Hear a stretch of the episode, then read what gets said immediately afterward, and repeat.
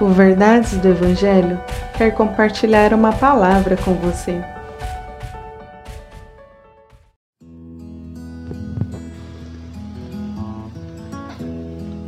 Lucas capítulo 14, a partir do verso 1. Certo sábado, chegando Jesus para comer na casa de um importante fariseu, todos os observavam com atenção.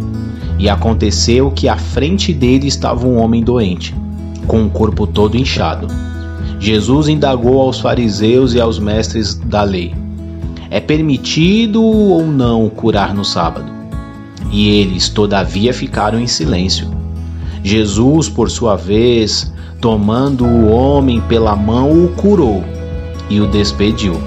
Em seguida lhe questionou: Qual de vós, se um jumento ou boi cair num poço, não o salvará rapidamente, ainda que seja dia de sábado? Diante disto, eles ficaram sem palavras para responder.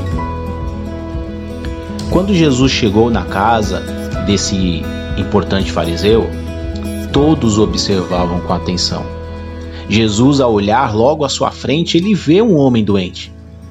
O olhar daquelas pessoas para Jesus naquela casa não era um olhar como de quem olha para alguém que vai ajudá-lo. Não dá para perceber um olhar bondoso. Pelo contrário, parece que esses olhares atentos para Jesus eram olhares prontos a apontar para difamar, um olhar que espera algum tropeço, alguma queda, alguma falha.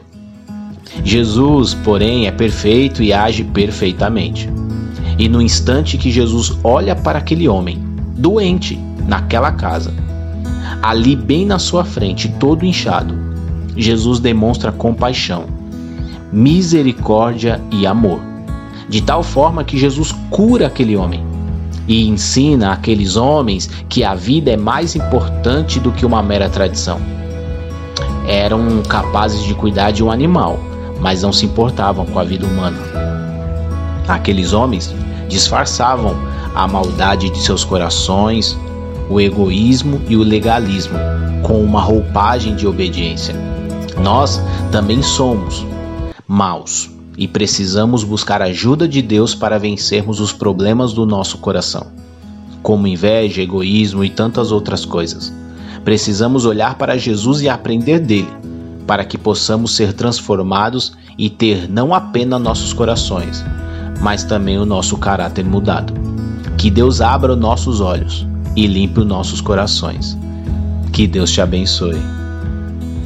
Compartilhe esse devocional Siga nossas redes sociais. Verdades do Evangelho Oficial.